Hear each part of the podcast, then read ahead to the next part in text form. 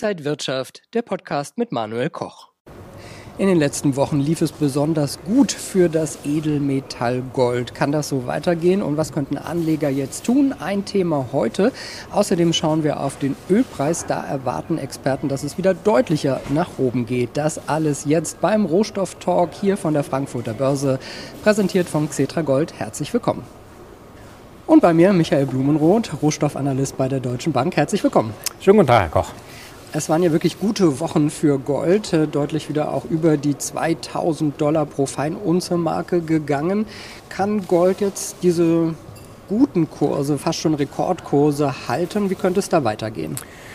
Ja, ist eine spannende Frage. Ich denke, die ähm, Frage wird sich wahrscheinlich am ehesten in der ersten Maiwoche beantworten, weil warum ist der Goldpreis so stark angestiegen? Es gibt es gab Spekulationen am Markt, eine Zinspause der US-Notenbank Fed oder vielleicht sogar das Ende des Zinserhöhungszyklus. Wir gehen mal einen Schritt zurück. Als wir uns letzten Monat unterhalten haben, waren die Märkte ja so ein bisschen turbulenter unterwegs gewesen. Da ähm, gab es dann tatsächlich, ähm, wurden auch schon fast übermäßig Zinssenkungen der FED im zweiten Halbjahr eingepreist. Das hat sich jetzt wieder ein bisschen normalisiert.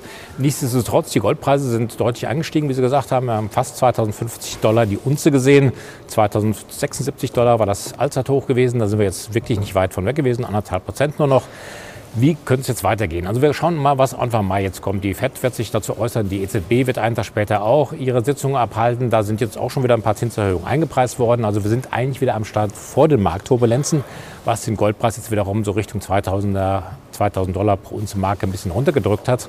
Aber mittelfristig, denke ich mal, ähm, spricht tatsächlich vieles für Gold. Auch mein Kollege aus dem Research bei uns in ähm, Markets Deutsche Bank, der hat jetzt auch seine Meinung ähm, dahingehend geändert, dass er mittelfristig bis langfristig sogar ähm, deutlich weiter steigende Goldpreise erwartet. Und zwar sein Hauptgrund ist, Zentralbanken sind momentan sehr stark auf der Käuferseite unterwegs. Ähm, 2022, auch im ersten Quartal 2023.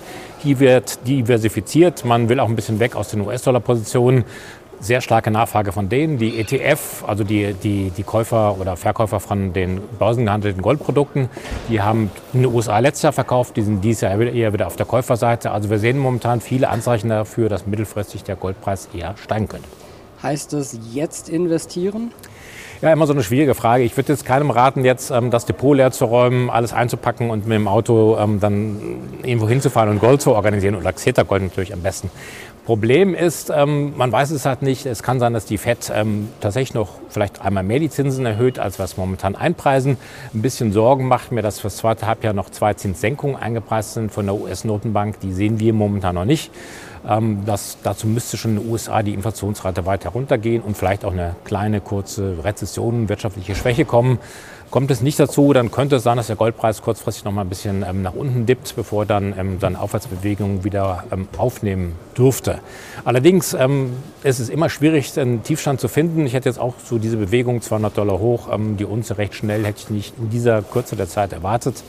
Also wenn jemand wirklich in Gold investieren ähm, möchte, dann würde ich sagen, ist eigentlich immer der richtige Zeitpunkt zu investieren, aber wahrscheinlich am besten nicht mit vollem, ähm, mit dem vollen Portfolio, was man da anlegen möchte oder mit den vollen Investitionen, sondern eher so peu à peu allmählich in den Markt einsteigen.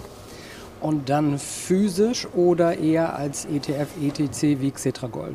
Ich bin eher der ETF, ETC oder Xetra Gold Fan. Also persönlich ähm, spare ich auch jeden Monat in ähm, solche Konstrukte hinein, gerade in Xetra Gold. Ähm, warum ist es so? Einerseits ähm, physisch verursacht Kosten, man muss es lagern, man muss es ähm, ja, erstmal beschaffen, hat riesige Geldbriefspannen, ähm, gerade bei so kleineren, ähm, ähm, bei so kleineren Größen, die man kaufen möchte. Und da empfehle ich dann doch eher, man hat sehr enges Brett, wenn man die, gerade so ETCs kauft. Man hat auch nicht die Schwierigkeiten, das zu lagern. Man kann es börsentäglich hier kaufen und verkaufen, je nachdem, wie halt gerade auch die Anlagesituation ist. Also für mich sind ähm, ETCs, gerade wie Xeta Gold, der bessere Weg. Schauen wir mal auf Öl. Experten erwarten, dass der Ölpreis wieder deutlich steigen könnte, Richtung 100 äh, US-Dollar pro Barrel, wenn die US-Notenbank mit ihren Zinserhöhungen durch ist. Also auch da wieder Thema Zinsen und Notenbanken.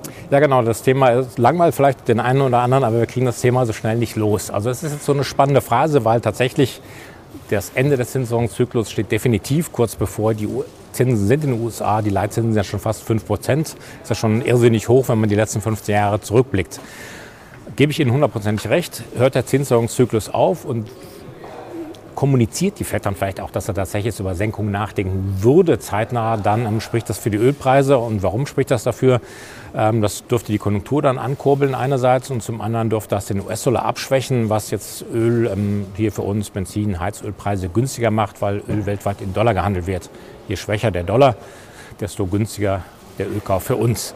Ähm, auch was auch hineinspielen könnte, wäre natürlich, wie entwickelt sich die Wirtschaft in den USA? Kommt da jetzt eine Rezession oder nicht? Ähm, wenn keine kommt, dann denke ich mal, hat der Ölpreis tatsächlich viel Luft nach oben.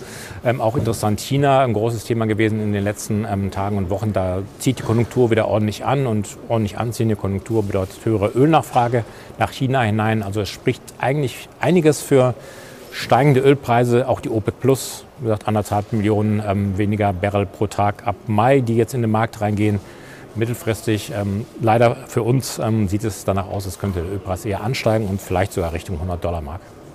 Wie können denn Anleger von steigenden Ölpreisen profitieren? Man will sicher jetzt kein Fass zu Hause hinstellen. Nee, Fass zu Hause hinstellen ist schlecht. Ich habe aber irgendwo mal gelernt, dass verflüchtigt sich dann vielleicht irgendwann, dann ist der Reichtum quasi, schwebt da durch die Luft. Wollen wir nicht haben. Ähm, da gibt es eine ganze Menge an Anlagemöglichkeiten. Es gibt hier, gerade an der Börse kann man auch handeln, Zertifikate, ähm, Optionsscheine, ähm, dann auch Hebelprodukte. Man kann also für, gerade für Öl, das ist ein sehr liquider Markt, da steht ein ganz ähm, breites Spektrum zur Verfügung. Man kann natürlich auch in die Firmen investieren, die im, im Ölsektor tätig sind. Wer es letztes Jahr gemacht hat, der durfte sich da ähm, über ordentliche Kurssteigerungen gefreut haben.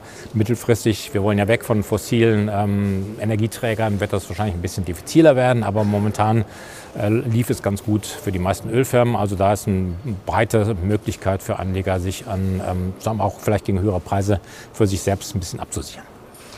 Gas, Erdgas, auch immer wieder unser Thema. Wie ist da die aktuelle Lage? Ja, Gas, auch spannendes Thema natürlich, jetzt auch jetzt privat, weil ich, wir heizen auch mit Erdgas bei uns in der Wohnanlage drin. Ähm, auch Thema Heizung weg von fossilen Brennstoffen. Das Thema wird uns auch jetzt die nächsten Jahre sicherlich lange, lange beschäftigen. Wir haben Preise jetzt bei 40 ähm, Euro pro Megawattstunde ungefähr, jetzt seit Wochen schon. Mal ein bisschen höher, mal bisschen runter. Das ist also schon Preise, die wir zuletzt für 18 Monaten ungefähr gesehen haben. Also auf den Stand noch nicht ganz, aber vor dem Russland-Ukraine-Krieg wieder zurück. Jetzt ist natürlich spannend, was ähm, passiert jetzt in den nächsten Monaten. Wo geht der Preis hin?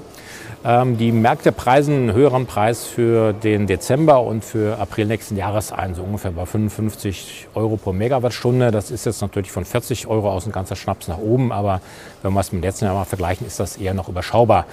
Ähm, wir haben in Europa jetzt 18 Prozent in der EU gespart an Erdgas in diesem Winter. Ähm, wir haben jetzt tatsächlich dann auch die Speicher noch zu 56 Prozent gefüllt in der gesamten EU, was jetzt wesentlich besser ist als in den vergangenen zehn Jahren. Und ähm, letztes Jahr mussten die EU-Staaten nach dem April, um die Speicher aufzufüllen, 38 Milliarden Kubikmeter Erdgas kaufen, irgendwo in der Welt zusammen. Deswegen ist der Preis auch so nach oben geschossen. Ähm, dieses Jahr werden es nur noch 28 äh, Milliarden Kubikmeter sein, also schon ungefähr 25 Prozent weniger durfte da die Sache für uns erleichtern. Ende August äh, ergeben die, unsere Hochrechnungen, könnten die Speicher schon wieder gefüllt sein, wenn wir so viel emittieren wie, äh, importieren, nicht emittieren wie jetzt. Also da sieht es eigentlich jetzt relativ entspannt aus, aber klopfen wir da mal auf Holz. Klopfen wir mal auf Holz. Ähm, wie sieht es bei Rohstoffen, Metallen noch aus? Haben Sie da noch Dinge, die bei Ihnen im Fokus stehen? Ja, ganz spannend waren jetzt so die anderen Edelmetalle, auch Platin und Palladium insbesondere.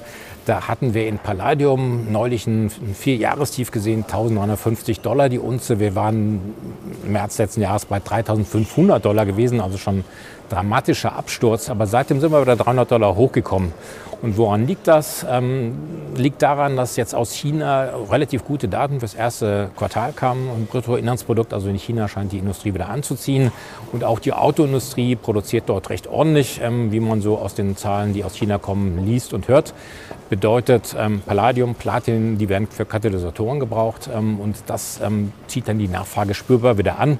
Es könnte sogar sein, dass wir dieses Jahr entgegen dem, was die meisten Analysten erwartet haben, so ein Angebotsdefizit im Palladium sehen. Das könnte weiteres Preispotenzial bedeuten. Aber mittelfristig sind wir eigentlich eher auch auf, mit Platin, oder sind wir eher Freund des Platins, was das teurere Palladium weiter ersetzen kann. Da hat es auch eine ordentliche Bewegung nach oben gegeben in den letzten sechs, sieben Tagen. Also das sind die Metalle, die momentan eigentlich einen ganz guten Lauf haben. Sagt Michael Blumenroth, Blumenroth, Rohstoffanalyst von der Deutschen Bank. Dankeschön, dass Sie hier zu Gast waren und danke Ihnen, liebe Zuschauer, fürs Interesse am Rohstofftalk. Bleiben Sie gesund und munter, alles Gute und bis zum nächsten Mal. Und wenn euch diese Sendung gefallen hat, dann abonniert gerne den Podcast von Inside Wirtschaft und gebt uns ein Like.